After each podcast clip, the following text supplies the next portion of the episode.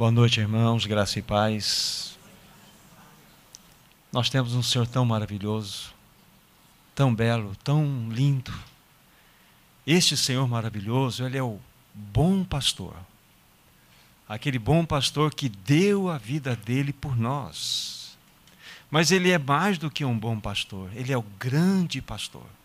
É aquele que pastoreia nossas almas, é aquele que cuida de nós é possível que entre nós haja aqueles que estão com as suas almas apertadas, com as suas questões, com as suas dificuldades, com as suas lutas. Mas eu quero falar para vocês que há um grande pastor. Ele tem as marcas da cruz em suas mãos. Ele deseja pegar a todos nós no colo. Ele deseja pastorear o seu povo nessa noite. Que pastor maravilhoso nós temos. E esse bom, esse grande pastor, também é o supremo pastor, aquele que virá para buscar os seus.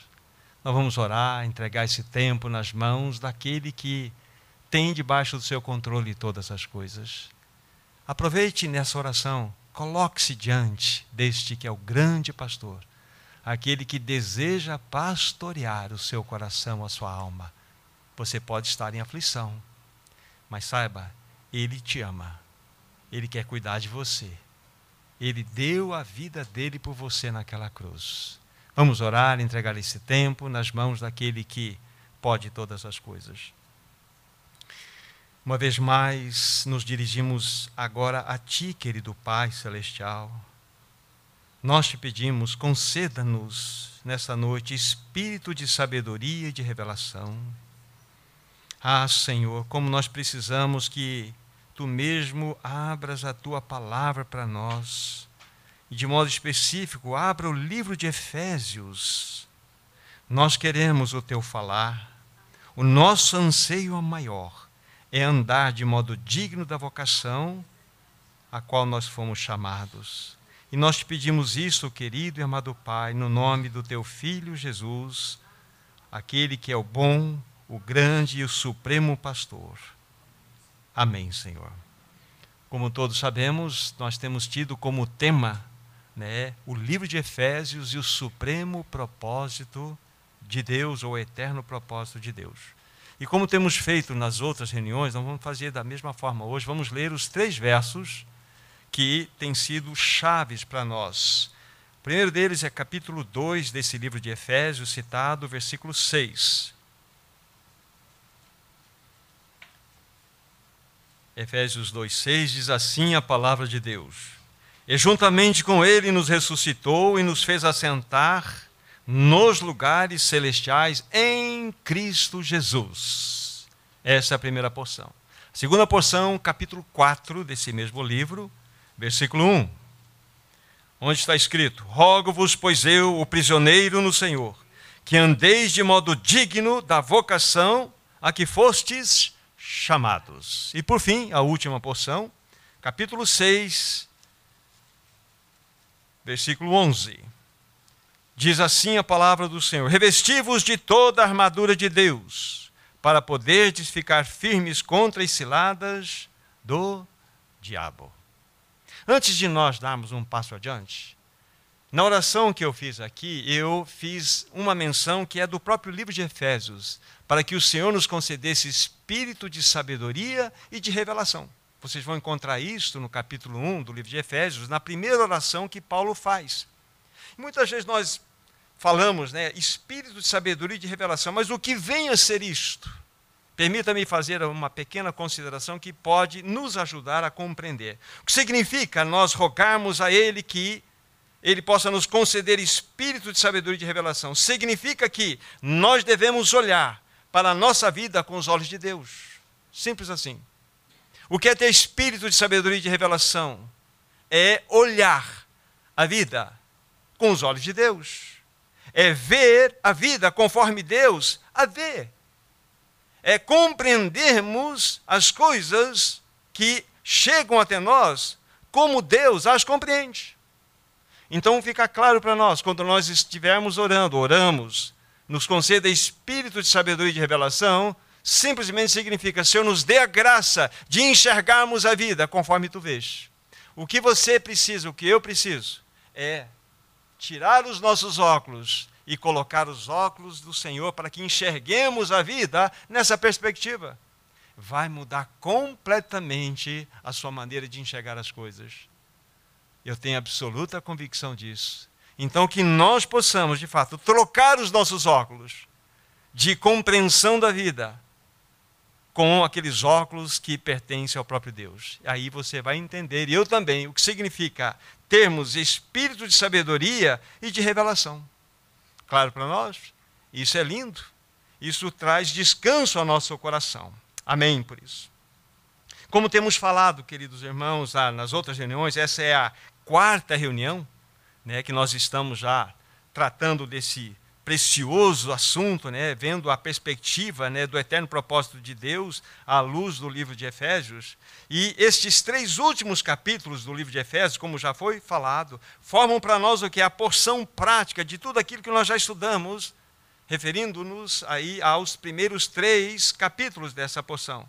Aqui Paulo vai exortar que o povo de Deus, a igreja, possa jornadear, possa caminhar de tal modo que seja digno esse caminhar, esse andar, segundo as grandes verdades que nós recebemos de compreensão dos três primeiros capítulos. Nós não vamos repetir aqui até por ganharmos tempo, mas nós já falamos da eterna revelação que o Senhor nos deu. Irmãos, é maravilhoso pensarmos que dentro do eterno propósito de Deus, uma das facetas dessa realidade, Deus tem um propósito. E dentro desse propósito de Deus, vai atender os anseios da Trindade Santa. O pai terá uma família composta de muitos filhos que expressarão o caráter do seu filho maior, Jesus Cristo. O filho, Jesus, a segunda pessoa da Trindade, terá um corpo composto de muitos membros que manifestarão o seu próprio caráter.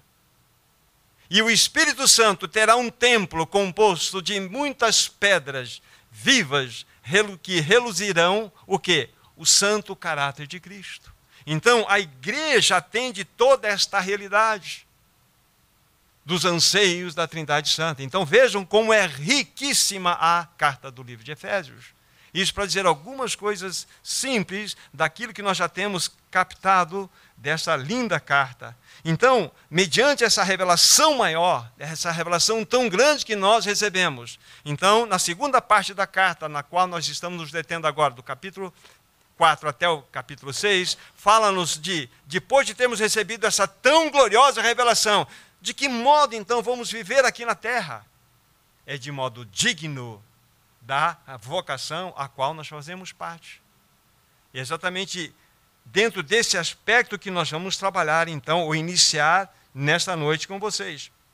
Deixe-me destacar, livro de Efésios, onde nós estamos, dois versículos, vamos colocá-los um ao lado do outro. Um deles já, já lemos, é o versículo 1, vou repeti-lo. Rogo-os, pois eu, o prisioneiro do Senhor, que andeis de modo digno da vocação que foste chamados. Agora vamos colocar ao lado do versículo 17, desse mesmo capítulo. Versículo 17: Isto, portanto, e digo no Senhor, e testifico que não mais andeis como também andam os gentios na vaidade dos seus próprios pensamentos. Então, na primeira porção, versículo 1, Paulo está nos exortando que nós devemos andar de modo digno. Mas o mesmo Paulo vai aqui no versículo 17 mostrar que há um meio pelo qual nós não devemos andar. Então há um contraste aqui. Então essas duas exortações, elas caminham juntas e nós vamos ver muitos e muitos versos que aqui estão registrados que nos mostram esse contraste, mostrando o modo que devemos andar e o modo pelo qual não devemos andar. Isso é extremamente rico para nós. Vejamos algumas porções assim imediatas para isso começar a crescer no nosso coração. Vamos pegar no capítulo, bem pertinho, capítulo 5 de Efésios, algumas, alguns textos que vai nos mostrar a maneira adequada de nós andarmos. Versículo 2. Efésios 5, 2. E andai em amor. Em amor. Guarde aí. como também Cristo nos amou e se entregou a si mesmo por nós como oferta e sacrifício a Deus em aroma suave. Mas essa é a expressão inicial. Ritinha, você percebeu? O teu estilo de vida, o estilo de vida cristão, andar em amor. Aí está, nesse mesmo capítulo, versículo 8. Diz assim a palavra de Deus: Pois outrora erais trevas, porém agora sois luz do Senhor. Andai como filhos da luz. Entendeu, Caio? Andar como filhos da luz é andar em amor, andar como filhos da luz. Então veja a exortação extremamente prática que Paulo está nos trazendo aqui. São textos que saltam de maneira muito real no nosso coração. E vamos pegar o versículo 15. Portanto, vede prudentemente como andais, não como necios, e sim como sábios. Então, uma outra expressão temos aqui: vede prudentemente como andais andar em amor, andar na luz, andar de modo prudente. Mas isso não é uma questão apenas paulina, não é Paulo apenas que trata desse assunto. João vai falar para nós. Se vocês quiserem anotar, é a terceira epístola de João, né, lá no finalzinho. A terceira epístola de João, no versículo 4. Só tem um capítulo, então é o versículo 4. João vai dizer o seguinte: Não tenho maior alegria do que esta, de ouvir falar que os meus filhinhos andam na verdade. Andar na verdade. Olha, uma outra categoria que envolve dentro desse andar que caracteriza um modo digno de vivermos, segundo a vocação da qual fazemos parte. Andar na verdade. Paulo mesmo vai falar no livro de Gálatas, capítulo 5, versículo 16, que diz assim: Andai no espírito e jamais satisfareis a concupiscência da carne. Então veja quantos andar aqui nós temos: andar em amor, andar na luz, andar de modo prudente, andar na verdade, andar no espírito. Esta é a característica que deve ser naturalmente expressa na vida dos santos. Esse é o estilo de vida que nós devemos ter. Então isso é maravilhoso. E quando nós pensamos apenas na, na carta aos Efésios, vocês vão encontrar ali em torno de oito vezes a utilização desse verbo andar. Talvez numa outra versão apareça nove. Mas em linhas gerais são oito vezes que o verbo andar é utilizado nesse vídeo. E que sentido esse verbo é utilizado ali? O verbo utilizado ali é, tem o sentido de termos um princípio orientador da vida temos um princípio orientador da vida. Qual é o princípio orientador da nossa vida? Andar em amor, andar na luz, andar de modo prudente, andar na verdade, andar no espírito. Este é, Wagner, o princípio orientador da vida do santo. Então perceba como que Paulo aqui, ele é extremamente prático para conosco neste ensino. Nós falamos de uma vocação tão elevada, tão excelsa, que realmente cativou o nosso coração. Aí Paulo vai falar assim: agora, mediante essa revelação que vocês tiveram, vocês devem ter uma vida digna conforme vocês receberam. Essa é a, a, grande verdade que nós temos diante dos nossos olhos. Então, o que significa, né, o sentido real desse verbo é o princípio orientador da vida que tem todas as características já apresentadas. Como nós devemos conduzir a nossa vida? Na realidade, Paulo ele vai utilizar nesses três últimos capítulos, 4, 5 e 6, vários, vários textos, tem muitos registros feitos por Paulo que nos mostram como o cristão deve andar, como ele também não deve andar. Vamos fazer aqui algumas menções para vocês. Pegue o capítulo 4, onde nós estamos mesmo, vamos pegar uma porção e vejam como é prática aqui tudo que nós estamos colocando aqui, a palavra do Senhor. Capítulo 4, versículo 25 ao seu final, que é o verso 32. Olha que texto precioso nós temos diante dos olhos. Efésios 4, 25 em diante. Por isso, deixando a mentira, fale cada um a verdade com o seu próximo, porque somos membros um dos outros. Irai-vos e não pequeis, não se põe o sol sobre a vossa ira, nem deis lugar ao diabo. Aquele que furtava, não furte mais. Antes, trabalhe fazendo com as próprias mãos o que é bom, para que tenha com que acudir ao necessitado.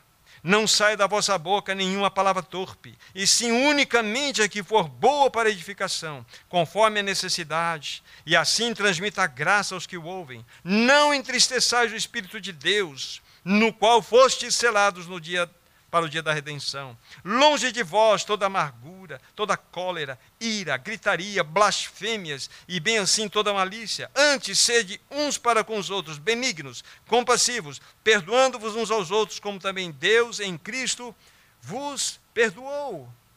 Aqui nós temos claramente as duas exortações feitas por Paulo em contraste. É só vocês verificarem. Deixando a mentira, fale cada um a verdade. Olha o contraste aí. Modo digno, andar na verdade. Modo que não devemos andar, na mentira. E todos esses textos aqui são escritos para a nova criatura. Se Paulo está dizendo aqui que nós devemos deixar a mentira, isso porque isso é porque nós temos potencialmente dentro de nós a capacidade de mentir. Esta é a realidade. Essa é, então nós devemos olhar esse texto como um texto exortativo para nós. Paulo está nos orientando aqui nesse caminho. Irai-vos e não pequei, não se põe o sol sobre a vossa ira. Algumas maneiras que se pode interpretar esse texto aqui. E uma delas é a seguinte: dentro de um relacionamento, seja ele entre a irmandade, entre amigos cristãos, entre casais, então, quando há um problema, quando há um problema, não se põe o sol sobre a vossa ira, significa não permita que o sol recolha antes mesmo que você trate desse assunto. Porque se você não tratar desse assunto, pode ter certeza que ele vai lhe cobrar mais tarde. Ele vai para algum compartimento especial do seu íntimo e vai lhe fazer mal se você não tratar. Então nunca durma sem que você trate dos assuntos. Porque senão esse assunto vai lhe cobrar, ou mais cedo ou mais tarde. Nós devemos ser aqueles que colocam a cabeça no travesseiro e dormem, porque temos todas essas questões tratadas no nosso coração. Há muitas e muitas outras realidades aqui colocadas, que nós poderíamos aqui desenvolver o texto, mas não é o meu objetivo. O que eu quero nesse momento é mostrar para vocês que Paulo está mostrando-nos de modo claro e óbvio a praticidade que há nesses três capítulos. É uma orientação extremamente prática para nós. Paulo mostra, vai nos mostrar da maneira muito clara aqui como os cristãos devem é, é, é, conduzir a sua própria vida, como que as esposas, isso nós não lemos, mas no capítulo 5 vai mostrar como as esposas e os maridos devem se comportar, como que os filhos devem tratar os pais, como que os pais devem tratar os filhos, como que os empregados devem tratar os patrões, como os patrões devem tratar os empregados todos esses dentro do âmbito do cristianismo. Vejam como Paulo mexe nesses detalhes tão preciosos, mostrando-nos claramente que Paulo tinha intenção de levar a, aqueles irmãos em, em Éfeso e também a nós a uma vida que possa ser digna da vocação a qual fomos chamados. Nós não vamos desenvolver esse assunto porque nós vamos focar num, num ponto muito específico nesse momento e nós vamos entrar. Deus quer, na sua infinita graça, que nós andemos na conformidade da nossa vocação celestial. Volte para o capítulo 4. O capítulo 4 de Efésios.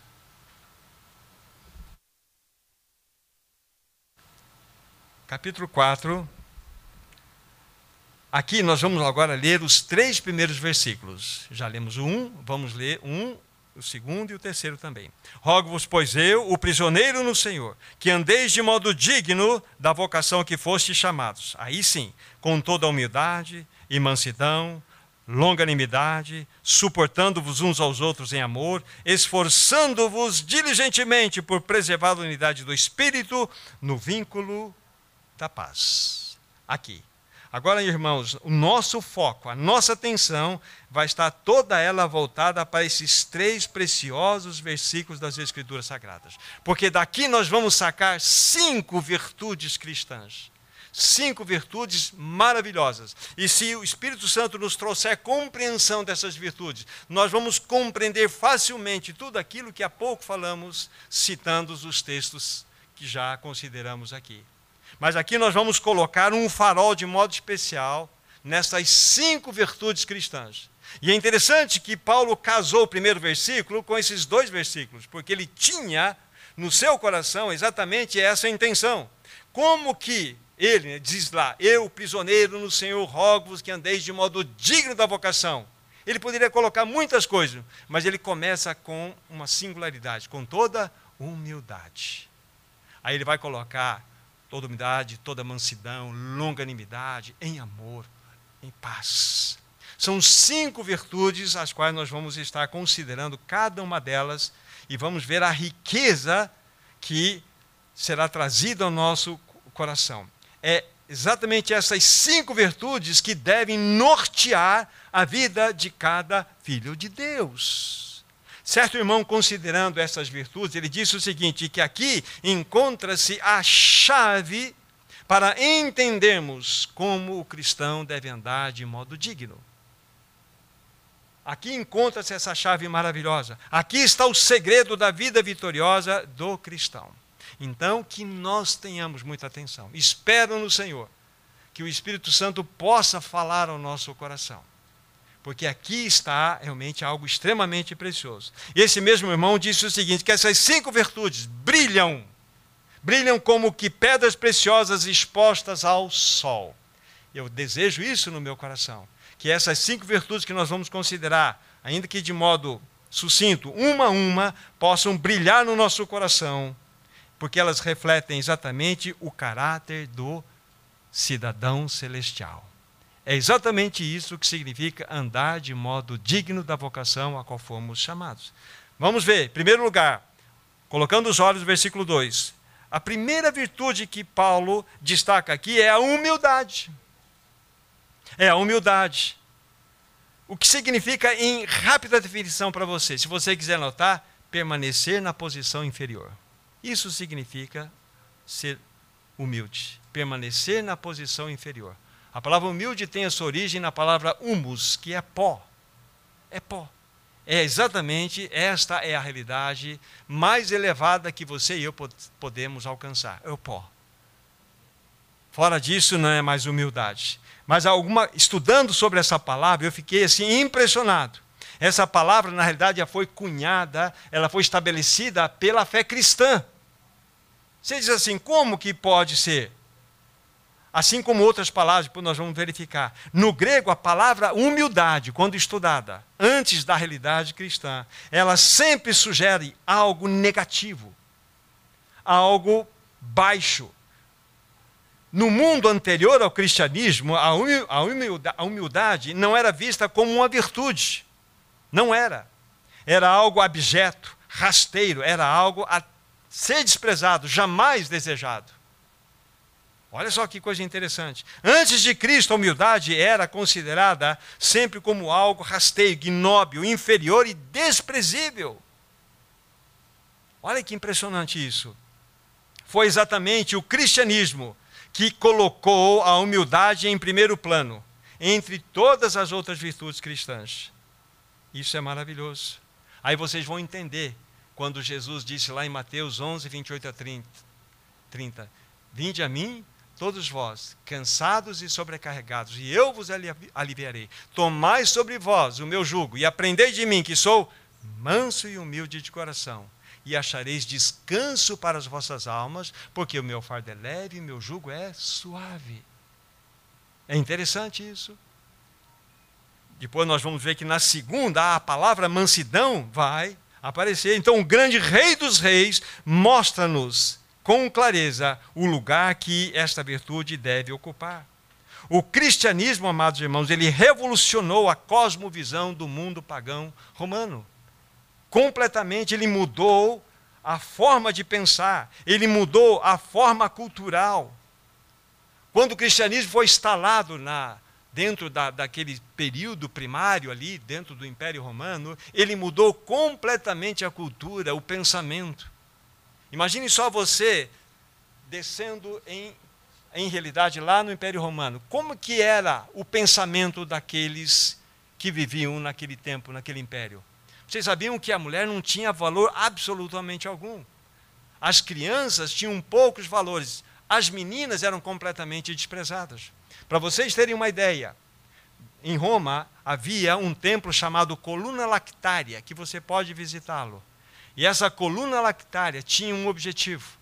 Ali ele foi construído para quê? Aqueles pais que queriam desprezar as suas filhas e não queriam tratá-las, eles tinham direito até de lançá-la para os cães serem comidos, para serem comidas. Mas se ele te se ele quisesse levá-la nessa coluna lactária, essas meninas seriam tratadas, preparadas para serem prostitutas cultuais para atender os templos. O que os cristãos fizeram? Depois que a nascente dessa realidade surgiu, eles iam neste templo e pegavam aquelas criancinhas e as tratavam e levavam para suas casas e cuidavam como suas próprias filhas. Essa é uma realidade. Então vejam como que a entrada do cristianismo na sociedade pagã mudou completamente a maneira de pensar. Os escravos, eles eram completamente abomináveis, eles eram considerados pessoas sem alma. Eles poderiam ser tratados pelos seus senhores da maneira como esses senhores desejassem. Poderiam ser apedrejados, mortos, esfacelados, mutilados. Que não haveria nenhum tipo de penalização para com eles. Não haveria. Quem é que verdadeiramente trouxe o valor ao servo?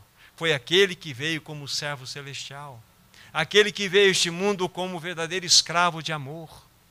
Então veja que quando o cristianismo entrou na sociedade, ele impactou a cosmovisão. Ele mudou completamente a cultura, o modo de pensar. A questão da verdade ser absoluta, a questão dos valores da vida, a questão da moralidade. Foi tudo o cristianismo que, em poucos séculos, três ou quatro séculos, ele revolucionou todo o império.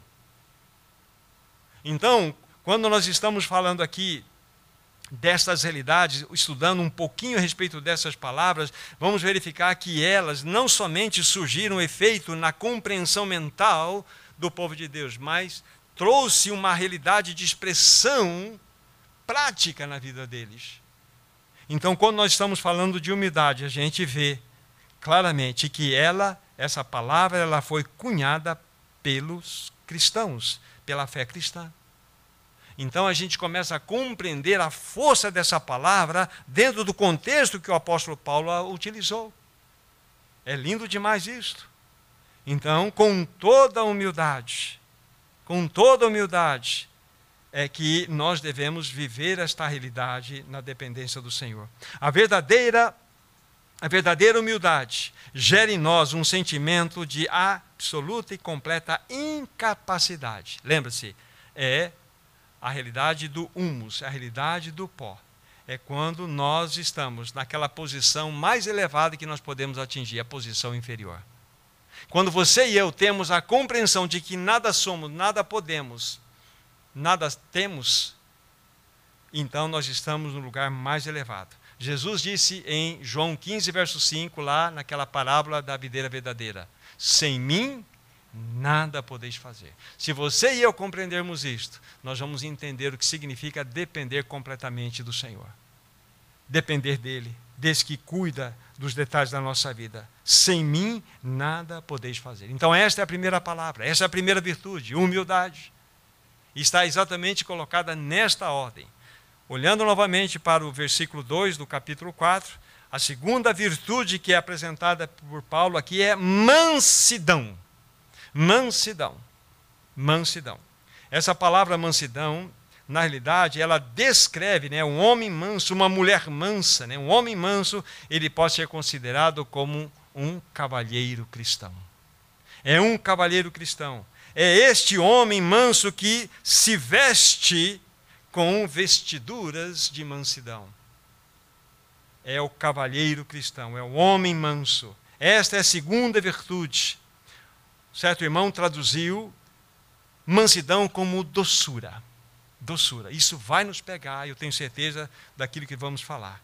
Alguém disse que mansidão é força controlada mas nós precisamos entender o que significa força controlada. Deixe-me dizer algo aqui que li e fez muito bem ao meu coração. A pessoa mansa não é aquela, não é aquela que controla por si mesma, por si mesma, cada instinto, cada paixão, cada movimento da sua mente. Não é aquela pessoa que tem domínio sobre a sua própria língua, sobre seus próprios desejos, sobre sua própria vontade. Não é. Essa não é pessoa que pode ser descrita como uma pessoa mansa. Não, de forma alguma. É impossível para qualquer um de nós. Ninguém de nós aqui pode dizer, eu sou uma pessoa mansa. É impossível, porque isso não é natural em nós. É impossível. Só houve uma pessoa neste universo que pode ser considerada mansa. E ele tem as marcas da cruz em suas mãos.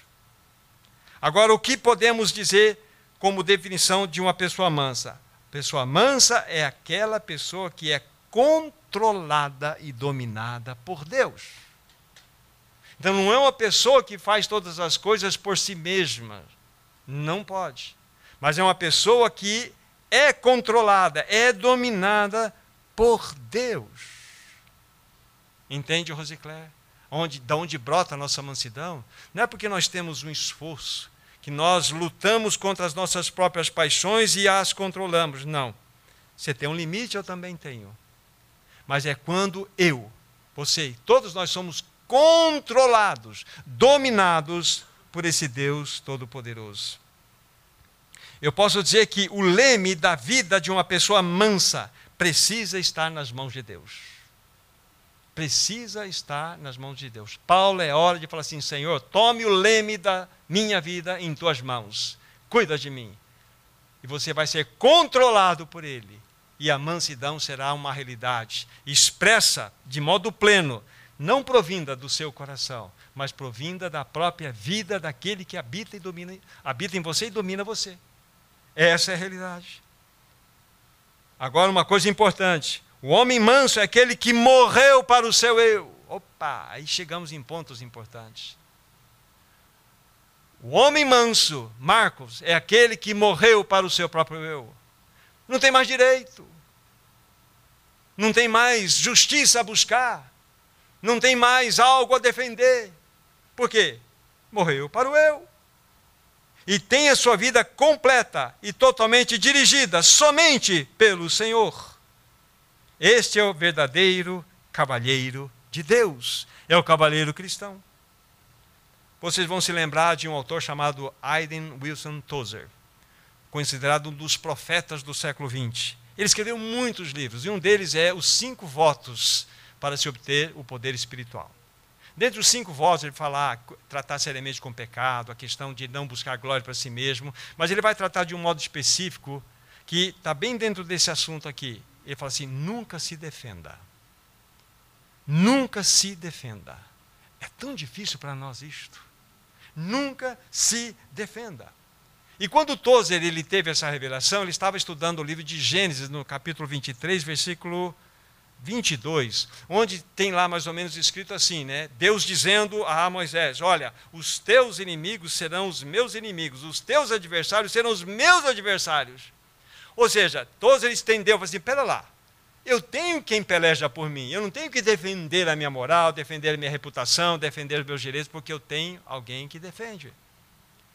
Não é difícil, Isabel? É difícil para nós. Porque nós temos um senso de justiça muito acurado.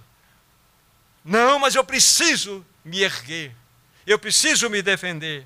Mas o cavalheiro de Deus é aquele que verdadeiramente confia no Senhor. Aquele de que descansa. Então veja só que texto maravilhoso nós temos diante dos nossos olhos. Uma pessoa humilde é exatamente aquela que tem o senso que o lugar mais elevado que ela pode alcançar é lá no estado inferior. É ali. Esta é a realidade. Lembrando-se que essa palavra foi estabelecida e cunhada pelos cristãos. Que esta palavra, como estava considerando no, no, no aspecto anterior, não tinha valor algum, era desprezível. E vem o Senhor e faz o quê? Faz uma virada completa, vira de perna para o ar. Aquilo que é abominável para o homem se torna a parte mais elevada nos céus. É uma inversão completa de valores, é uma inversão de cosmovisão. Deus estabeleceu uma cosmovisão nova através dos cristãos. Isso é lindo de ver. Aí vem a mansidão. E a mansidão é exatamente isso que acabamos de mostrar para vocês, que caracteriza-nos como os que são cavalheiros dos céus. A igreja deve ter essa característica. É assim que nós vamos testemunhar. E é assim que nós estaremos vivendo de modo digno da vocação a qual fomos convocados a viver. Mediante todas aquelas revelações lindas e gloriosas que nós já expusemos aos irmãos aqui, que enchem os nossos corações. Então, isso precisa motivar-nos a vivermos uma vida de humildade e de mansidão. Lembrando-se que isso não está ao nosso alcance, que é necessário que nós experimentemos diariamente o morrer de Cristo. Nós não podemos estar em evidência, senão nós vamos ficar direitos. E nós não os temos. Terceira virtude, olhando para o texto considerado, versículo 2. Já falamos da humildade, mansidão, fala longanimidade. Longanimidade. É uma palavra linda. Significa paciência invencível. Olha que expressão linda. O que é ser uma pessoa longânima? É uma pessoa que tem uma paciência invencível. É um elástico que nunca se arrebenta. Você pode esticar, esticar, esticar, esticar, esticar, esticar, esticar, esticar, nunca vai se arrebentar. Isso é longanimidade. Você é longânima, Silvia? Pois é, eu também preciso dessa longanimidade. O nosso elástico, ele é barbantinho, aquele que do dinheirinho, né? Se esticou, pum, essa é a nossa longanimidade. Ela não funciona, gente. Mas a Bíblia está mostrando para que nós vivamos de modo digno da vocação, essa longanimidade precisa ser uma realidade em nós. Essa é a terceira virtude cristã. Descreve o espírito que jamais cede, porque aguenta até o fim, com o objetivo de colher o quê? De colher a promessa e a recompensa. Isso é lindo demais. A paciência invencível é o espírito que tem o poder de vingar-se, mas nunca o fará. Isso é ser longânimo. Você tem a capacidade, você tem a, possibilidade de se vingar contra aquele que se levanta contra você, mas você não o fará, porque você é longânimo. O teu elástico nunca arrebenta. Isso é longanimidade. Começa a pegar a gente, não começa? Pega a gente.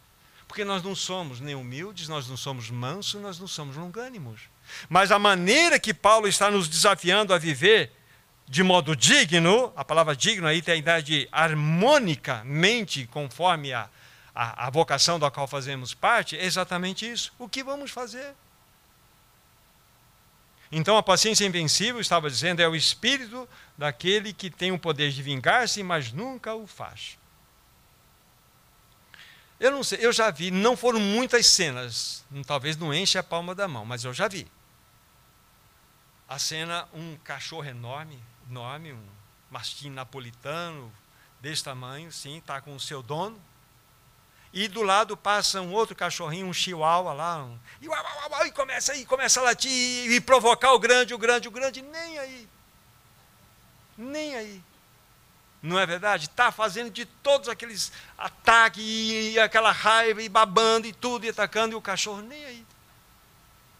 Isso descreve para nós o quê? Que aquele cachorrão, numa simples bocada, ele aniquilaria aquele mal. Mas ele foi longânimo. É um exemplo pobre, mas mostra-nos claramente que ele tinha o poder de vingar-se, mas não faz. Esse é o longânimo. Você tem capacidade de vingar, você tem capacidade de reagir e destruir o outro, mas você não o faz. Porque, como Tozer disse na situação anterior, aquele que é o meu Senhor, ele vingará contra os meus inimigos, é ele que batalhará contra os meus adversários. Então você não precisa se levantar contra, porque você tem um Senhor que peleja por você. Isso é maravilhoso. Alguém definiu né, que longanimidade é aquele que tem um espírito que recusa-se a, a qualquer desforra. É um espírito que suporta tudo o que os homens possam fazer-lhes. Não é pesado para nós isso? É muito pesado. Um homem que suporta. Esse é o verdadeiro homem que está em longanimidade. Quão diferente de nós isto é. Isso é um desafio para nós, amados irmãos. Muitas pessoas, infelizmente, estão dominadas pelo seu rancor, pelo seu ódio, pela sua falta de perdão, não é verdade? Pessoas que foram machucadas no passado e machucados importantes, não vamos minimizar as batalhas, as lutas, porque há batalhas pesadas que muitos pensam e passam, perdão. E quem somos nós de minimizarmos isto? Mas, mas, quando nós experimentamos de fato, sabe, a, a, aquela realidade da nossa morte em Cristo, isso não começa a ser peso mais para nós. Você coloca a cabeça no travesseiro e dorme. Porque você sabe que você tem um Senhor glorioso que cuida de você. Você tem um Senhor glorioso que vai pelejar as suas batalhas e vai julgar a sua causa de maneira justa. Agora, o longânimo é aquele que aguenta todo insulto, toda injúria, sem amargura e sem lamento algum. Isso é um milagre. Mas isso é longanimidade. Isso está tão longe da nossa realidade. Mas isso que a Bíblia fala da compreensão dessa palavra longanimidade. Por isso que eu disse que se nós compreendermos estas cinco virtudes como pedras preciosas que na incidência da luz brilham para nós, o resto é o resto, acabou. Nós temos todo um caminho de vitória naquilo que nós falamos adiante. Porque você sabe que é humildade, mansidão, longanimidade. Isso é maravilhoso. Olha que bênção depois de todos os insultos vindo a você, vindos a você, você não vai injuriar, você não vai ficar em amargura e nem se lamentar. Isso é milagre. Mas isso é cristianismo. Isso é cristianismo. Mas é tão distante daquilo que nós estamos vivenciando. Sabe por quê? Nós temos um apreço enorme por nós mesmos.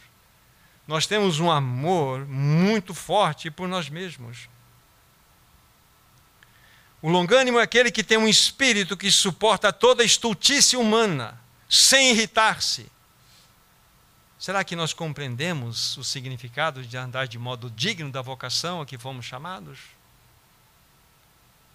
Eu sei que essas coisas pegam e macetam-me também, porque denunciam a minha vida, expõem a minha vida de que essas coisas estão um pouco que distante da minha experiência.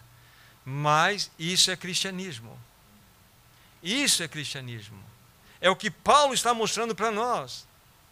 Daqui a pouco nós vamos enfatizar um pouco mais essa questão de que sem a morte do eu é impossível qualquer manifestação disso. Porque a minha carne, a carne do Evandro, a carne da Carol, de qualquer um de nós, não vai produzir isso nunca. Então nós temos que ter essa consciência Lembre-se, partindo do primeiro, a primeira virtude, a humildade, estamos lá no humus. Quando você tem a plena consciência que você está lá no lugar mais elevado que é o pó, então você não tem direito de nada, você não sabe de nada, você não pode nada, você não tem nada. Sem mim nada podeis fazer. Senhor, eu não posso amar, eu não posso perdoar, eu não posso sair dessa situação, eu não posso viver de modo digno da, da vocação que o Senhor me colocou, se o Senhor não agir. O Senhor exatamente quer isso do nosso coração. Ele não quer que você regasse as mangas e fale assim, daqui para frente vai ser diferente. A partir de segunda-feira vai mudar. Não vai mudar. Você vai falar assim, Senhor, eu não posso.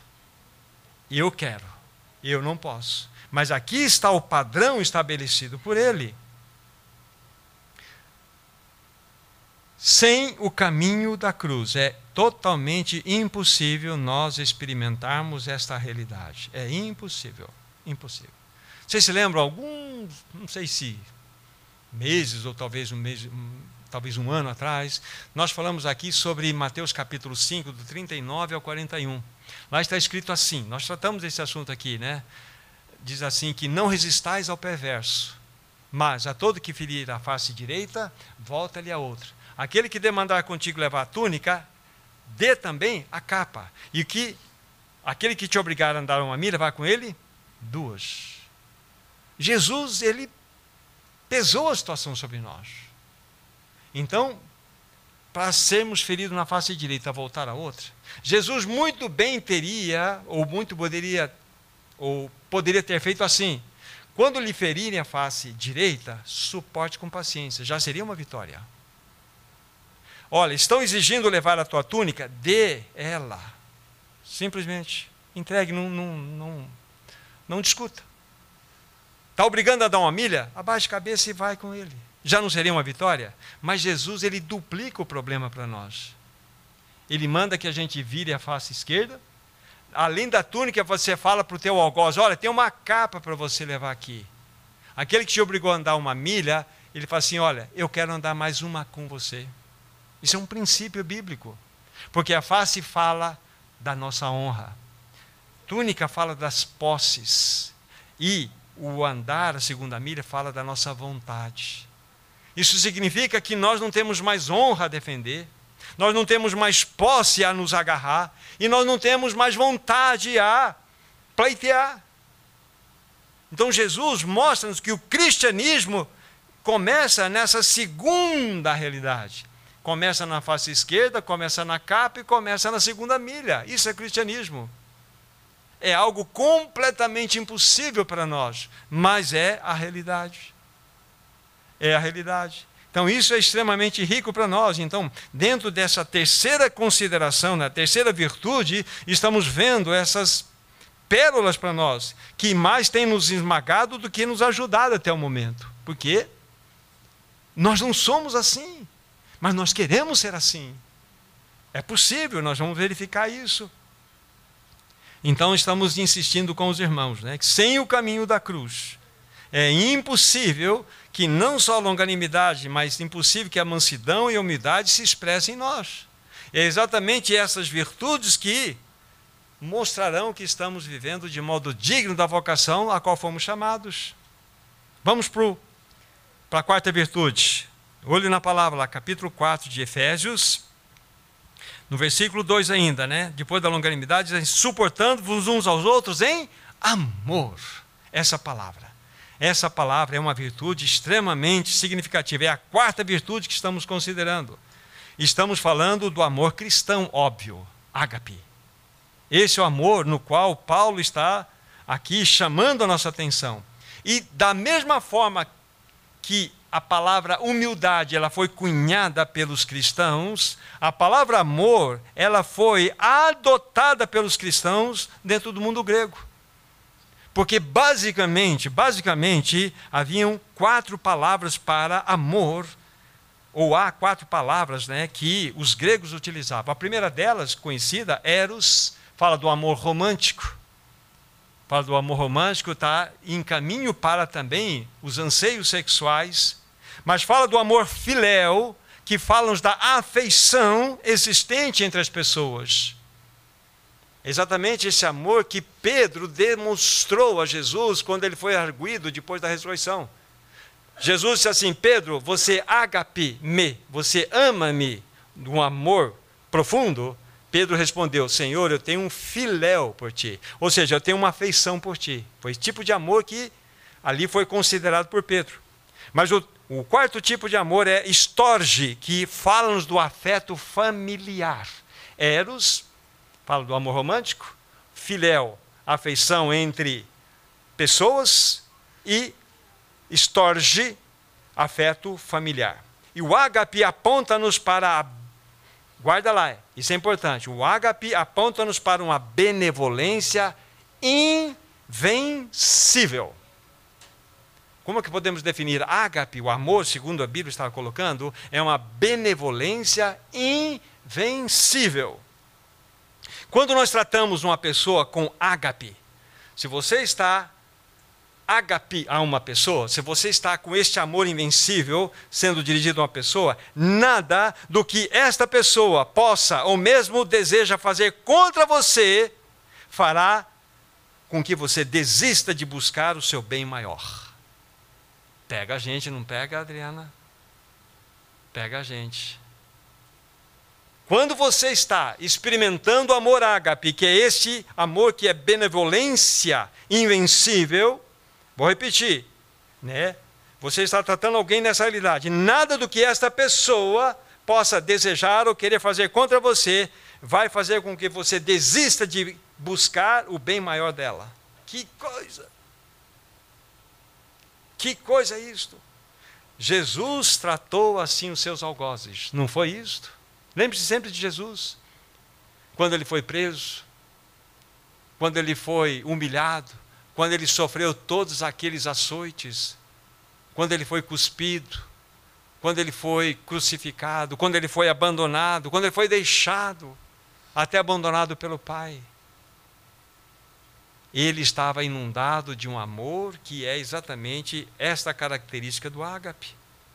E tem mais, ainda que, ainda que nos injurie, nos machuque, nos insulte, jamais sentiremos para com aquela pessoa outra coisa senão bondade. Será que nós conhecemos esse amor? É um amor que nos esmaga.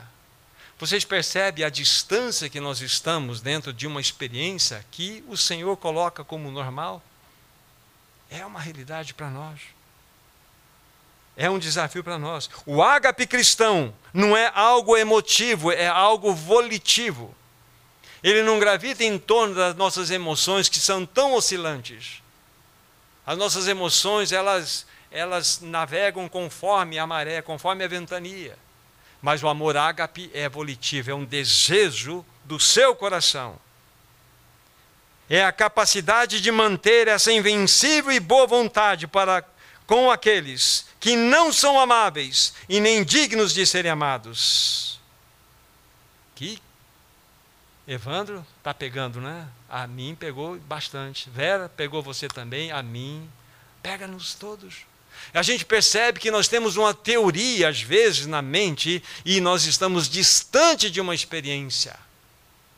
O Senhor coloca isso como um simples cristianismo, mas é que nós somos ardorosamente amantes de nós mesmos.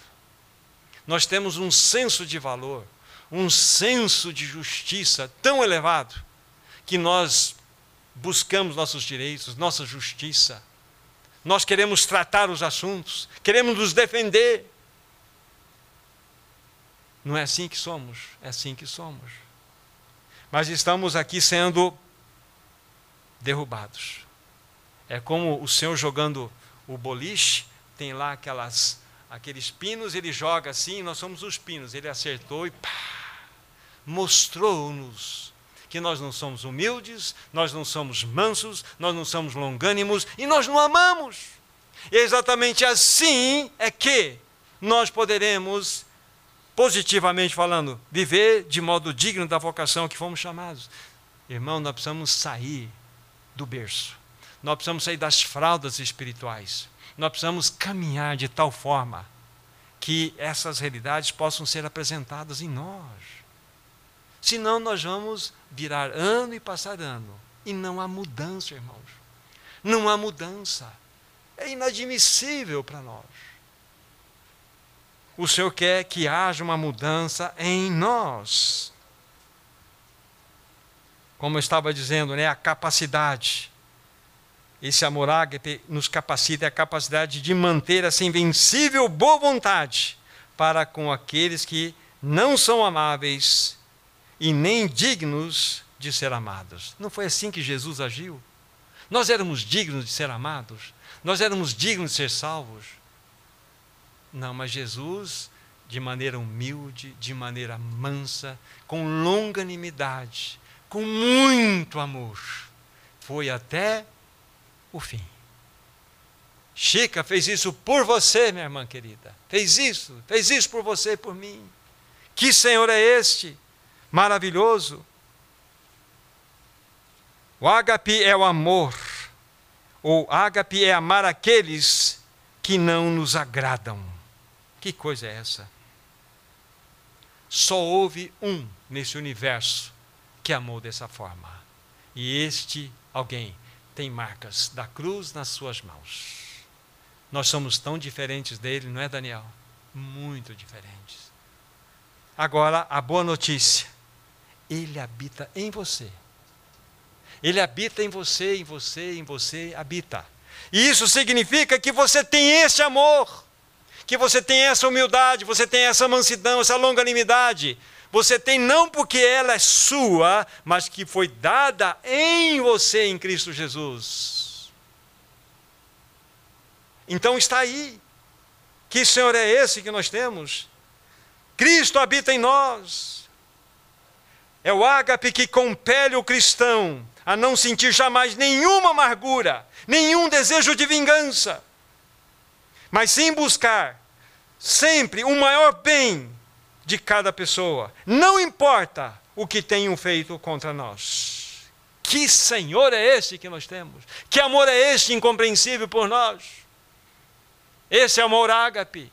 É exatamente esse amor que Paulo está mostrando para nós aqui, que vai nos caracterizar, que de fato compreendemos e queremos pagar o preço de vivermos uma vida digna da vocação a que nós fomos chamados. Aí vai ficar fácil os demais, os demais versos. O andar de modo digno, o não andar como não convém. Como nós devemos. Todas essas, essas cinco virtudes vão nos governar vão nos dirigir no nosso relacionamento, vão nos dirigir na nossa caminhada como igreja, vão nos dirigir como vamos reagir, como vamos fazer. Que Senhor é este? Que Senhor é este glorioso? Como é bom, amados irmãos e irmãs, colocar a cabeça no travesseiro e dormir. Isso é maravilhoso. Maravilhoso. Vocês já me ouviram falar? Deixa eu repetir um exemplo tão pobre, mas vai te ajudar e sempre me ajuda. Sabe como que nós podemos expressar o amor ágil numa compreensão é, clara, assim, que a gente possa palpá-la? É pensarmos numa pessoa que quer se vingar contra nós. Então, pegue-se, pegue na mão a pétala de rosa, a mais cheirosa possível e esmaga aquela pétala e começa a falar: Eu, pétala, eu te odeio. Você não serve para nada, vou te esmigalhar. Qual é a vingança dessa pétala de rosa na mão do seu algoz? Perfume. Isso é ágape. Não foi o que Jesus fez? Quando nós somos esmagados, como que nós reagimos? Não é? Nós já arrancamos a espada do direito, da justiça, mas não é bem assim. Não é bem assim, nós temos que compreender. Já vamos buscar um mecanismo de defesa. Isso não é cristianismo. Cristianismo nos leva para essa, colocar entre aspas aqui, essa loucura aos olhos do mundo. Mas para Deus, bem-vinda. Esse é o ponto. Que Senhor é esse que nós temos? Que Senhor é este? Agora, Precisamos então falar da quinta e última virtude. Olhe de novo na palavra, capítulo 4 de Efésios, no versículo 3 agora. Esforçando-vos diligentemente por preservar a unidade do espírito no vínculo da paz. Aqui está. Lógico, nós não vamos tratar das minúcias das implicações do texto aqui, fala da unidade do espírito, porque o nosso foco é lançar luz sobre a virtude, ou as virtudes. Aqui vamos destacar a paz. Como que podemos trazer uma definição para essa virtude tão maravilhosa, paz? Você pode colocar assim: paz, dois pontos. Corretas relações entre os homens. Eu gostei dessa definição. Corretas relações entre os homens. E na realidade a gente vai perceber que a paz, ela entra quase como que um resultado das quatro virtudes anteriores humildade, mansidão, longanimidade e amor. É quase que um resultado, lógico. Depois de tudo aquilo alcançado, nós temos nascendo do coração do cristão a paz, que é uma virtude cristã. Nesse mundo não tem paz. No mundo tereis aflições, mas tem de bom ânimo. Eu venci o mundo. Ele é a nossa paz, diz a palavra de Deus. Ele é a nossa paz. O fruto da justiça será a paz. A paz é a consequência, como estou dizendo, imediata dessas quatro virtudes anteriores. Muito importante. A paz, na realidade, é de fato a colheita de tudo aquilo que nós falamos anteriormente das quatro virtudes. Irmãos, cada uma dessas cinco virtudes depende de uma coisa. Anote lá em caixa alta: desaparecimento do nosso eu. Cada uma dessas virtudes depende de uma coisa: desaparecimento completo do nosso eu. Aqui está. Enquanto o eu estiver no centro das coisas, enquanto os nossos sentimentos, os nosso, o nosso prestígio for a nossa única coisa de que nos interessa, fracassaremos. Irmãos, nós não vivemos mais para nós mesmos, nós vivemos para aquele que por nós morreu naquela cruz, por Jesus. Nós vivemos segundo o interesse deste Senhor maravilhoso. Será que nós temos paz no coração? Essa é a questão. Se você tem Cristo, você tem paz. Porque o príncipe da paz habita em você. Esses, esse, esse tema tem me desafiado, pessoalmente falando. Eu fico olhando e fico conversando com o Senhor. Senhor, estou tão distante dessa realidade, mas eu quero te confessar. Eu quero. Eu quero, Senhor. Eu quero. Eu quero experimentar essas realidades para que eu possa viver de modo digno da vocação que o Senhor proporcionou a mim. Essa é a realidade. Enquanto eu estava dizendo, estiver no centro das coisas, esquece, nós iremos fracassar.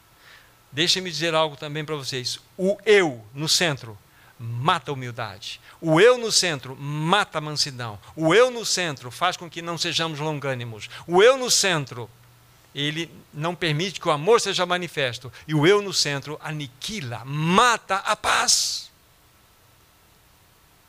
O lugar do eu é a cruz. Qual é o segredo então? Deixe-me lembrar de um homem chamado George Miller, que viveu no século XIX. Um homem usado muito por Deus.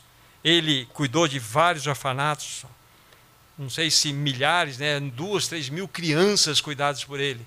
E o objetivo dele montar esses, or, esses orfanatos foi mostrar que é absolutamente plausível e abençoado viver pela fé. Ele viveu 100% pela fé. Ele nunca pediu absolutamente nada para ninguém. E sustentou mais aí de duas mil crianças num orfanato. E certa vez perguntaram para George Miller qual era o segredo da vida dele. Qual o seu segredo, Jorge Miller? Conta para nós. Aí eu anotei as palavras dele. Houve um dia, houve um dia em que morri. Morri, na verdade, para Jorge Miller, suas opiniões, suas preferências, seus gostos e vontade. Morri para o mundo, para a sua aprovação ou também para a sua censura. Eu também morri para aprovação e crítica, até mesmo dos meus irmãos e dos meus amigos. E desde então, disse Jorge Miller, eu tenho me esforçado, tenho estudado, melhor dizendo, apenas para mostrar-me aprovado diante do meu Deus. Houve um dia em que morri. Morri, na realidade, para Thomas. Morri para suas preferências, seus gostos, seus anseios. Eu morri também para o mundo, sua crítica, sua aprovação, sua censura. Mas eu também morri para os meus irmãos, suas opiniões, seus interesses, suas colocações. Eu morri para as pessoas. Agora, o meu desejo é viver de tal forma, estudar de tal forma que eu compreenda o meio pelo qual eu possa viver que agrade o meu Deus. Isso é cristianismo. Isto é a realidade do cristianismo.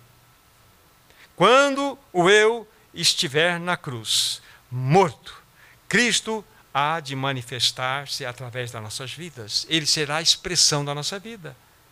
Ah, queridos irmãos, será que nós entendemos o que significa andar de modo digno da nossa vocação? Pega a gente. Então, o que eu aconselho a todos nós, já pedi para vocês lerem, né? Comecei com 60 vezes, baixei para 30, mas leiam 10 vezes o livro de Efésios. 10 vezes.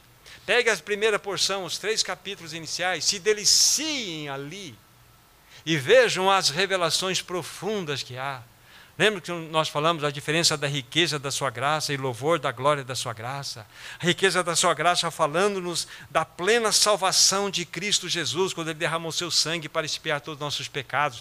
Nós fomos tornados santos e irrepreensíveis diante dele. Mas isso é glorioso demais. Mas ele queria mais. Onde entra o louvor da glória da sua graça, segundo o beneplácito, segundo o prazer da sua vontade, ele quis fazer do Fernandinho filho. Ele queria olhar para o Fernandinho e falar assim: meu filho minha filha, meu filho. Ele queria olhar para nós e nos tratar como filhos. Isso é louvor da sua graça. Louvor da glória da sua graça. E lá no final, nós contemplaremos a suprema riqueza da sua graça, tudo consumado, trazendo alegria ao nosso Senhor. Então tem essas belezas que nos motivam a olhar para estas colocações que Paulo faz e buscarmos numa dependência do Senhor vivermos vidas dignas. Qual o desafio para nós? Senhor, eu não consigo. Joga a toalha que nem eu fiz. Joga a toalha, eu não posso. Você não pode. Júlio, você não pode. Ninguém pode. Ninguém de nós pode. Francisco, esquece. Léo, não dá. Mas, Jesus já disse: olha, sem mim nada podeis fazer. Senhor, nos lançamos nas tuas mãos. Queremos, Senhor, essa vida de humildade, de mansidão, de longanimidade, de amor e de paz. Mas é impossível para nós, mas nós queremos. Então, por tua infinita graça, ajuda-nos, Senhor. Nos rendemos a ti. E Ele vai cuidar dos detalhes. Ele vai cuidar dos detalhes da sua e da minha vida. Nós íamos considerar, mas nós não vamos fazer hoje. Não há necessidade. Mas vocês vão depois ler, dentro desse mesmo capítulo, dos versículos 22 a 24 Lá é só apenas uma leitura rápida, diz assim: quanto ao sentido, é, no que? No sentido do. Quanto ao trato passado, vos despojeis do velho homem, que se corrompe segundo a concupiscência do engano, e vos renoveis do espírito do vosso entendimento, e vos revistais do novo homem, criado em Deus, em justiça, retidão, procedente da verdade. Aqui está o selo daquilo que o Senhor anseia para cada um de nós. Aqui está uma verdade linda que pode ser explorada, os irmãos terão muita graça e revelação ao estudar esse texto. Devemos, amados irmãos, de fato, diariamente nos revestir desse novo homem e nos despojar do velho homem. Sabia que o teu velho homem foi crucificado com Cristo? Foi. Sabe o que aconteceu? Só que você tem um guarda-roupa lá de Deus na sua casa. Você tem um guarda-roupa do velho homem. E eu também tenho um guarda-roupa. O velho homem morreu, mas ficou lá o terno, ficou lá a calça, o sapato. A gente lembra do velho homem, não está lá? São as nossas lembranças, as coisas que a gente gostava. Temos que despojar. Vamos trocar de guarda-roupa. É revestir do novo homem. Vamos mudar o guarda-roupa. Aí, vamos botar vestimentas de humildade, de mansidão, de longanimidade, de amor e de paz. Esse é o nosso novo guarda-roupa. Aquele velho guarda-roupa, ira, amargura, falta de perdão, isso é velho homem. Então isso significa despojar do velho homem. E nós precisamos revestir do novo homem, que é criado segundo Deus em justiça, conforme está escrito aqui, retidão procedente da verdade. Essa é a realidade. Então nós temos diante de nós, sabe, um livro tão maravilhoso, tão lindo, que o Senhor nos ajude a prosseguir, a buscar mais verdades aqui. O que eu diria nessa parte de conclusão, né, que Cristo cresça e que nós diminuamos. Que ele cresça. Que todas essas virtudes que são dele, inatas nele, possam ser manifestadas através de nós, porque ele habita em nós. Então é perfeitamente possível? Sim. Por nós, não, mas por ele em nós, sim. Então que o Senhor nos ajude, nos agracie. Vamos orar. Querido Pai Celestial, tu conheces a nossa fraqueza, tu bem sabes e mesmo deixaste registrado na tua palavra que nós somos pó. Por nós mesmos nós não conseguiremos expressar estas virtudes, mas nós contamos com o socorro, com o teu socorro, daquele que é o pastor das nossas almas. Possa Cristo crescer e nós diminuirmos. O nosso anseio maior, amado, querido Pai Celestial, é andar do modo digno da vocação a qual nós fomos inseridos. Ajuda-nos é o que te pedimos, em nome do teu Filho amado. Por ele nós oramos. Amém. Que o Senhor continue a falar com o seu povo, amados irmãos. Tenham todos uma semana abençoada em Cristo Jesus. Amém.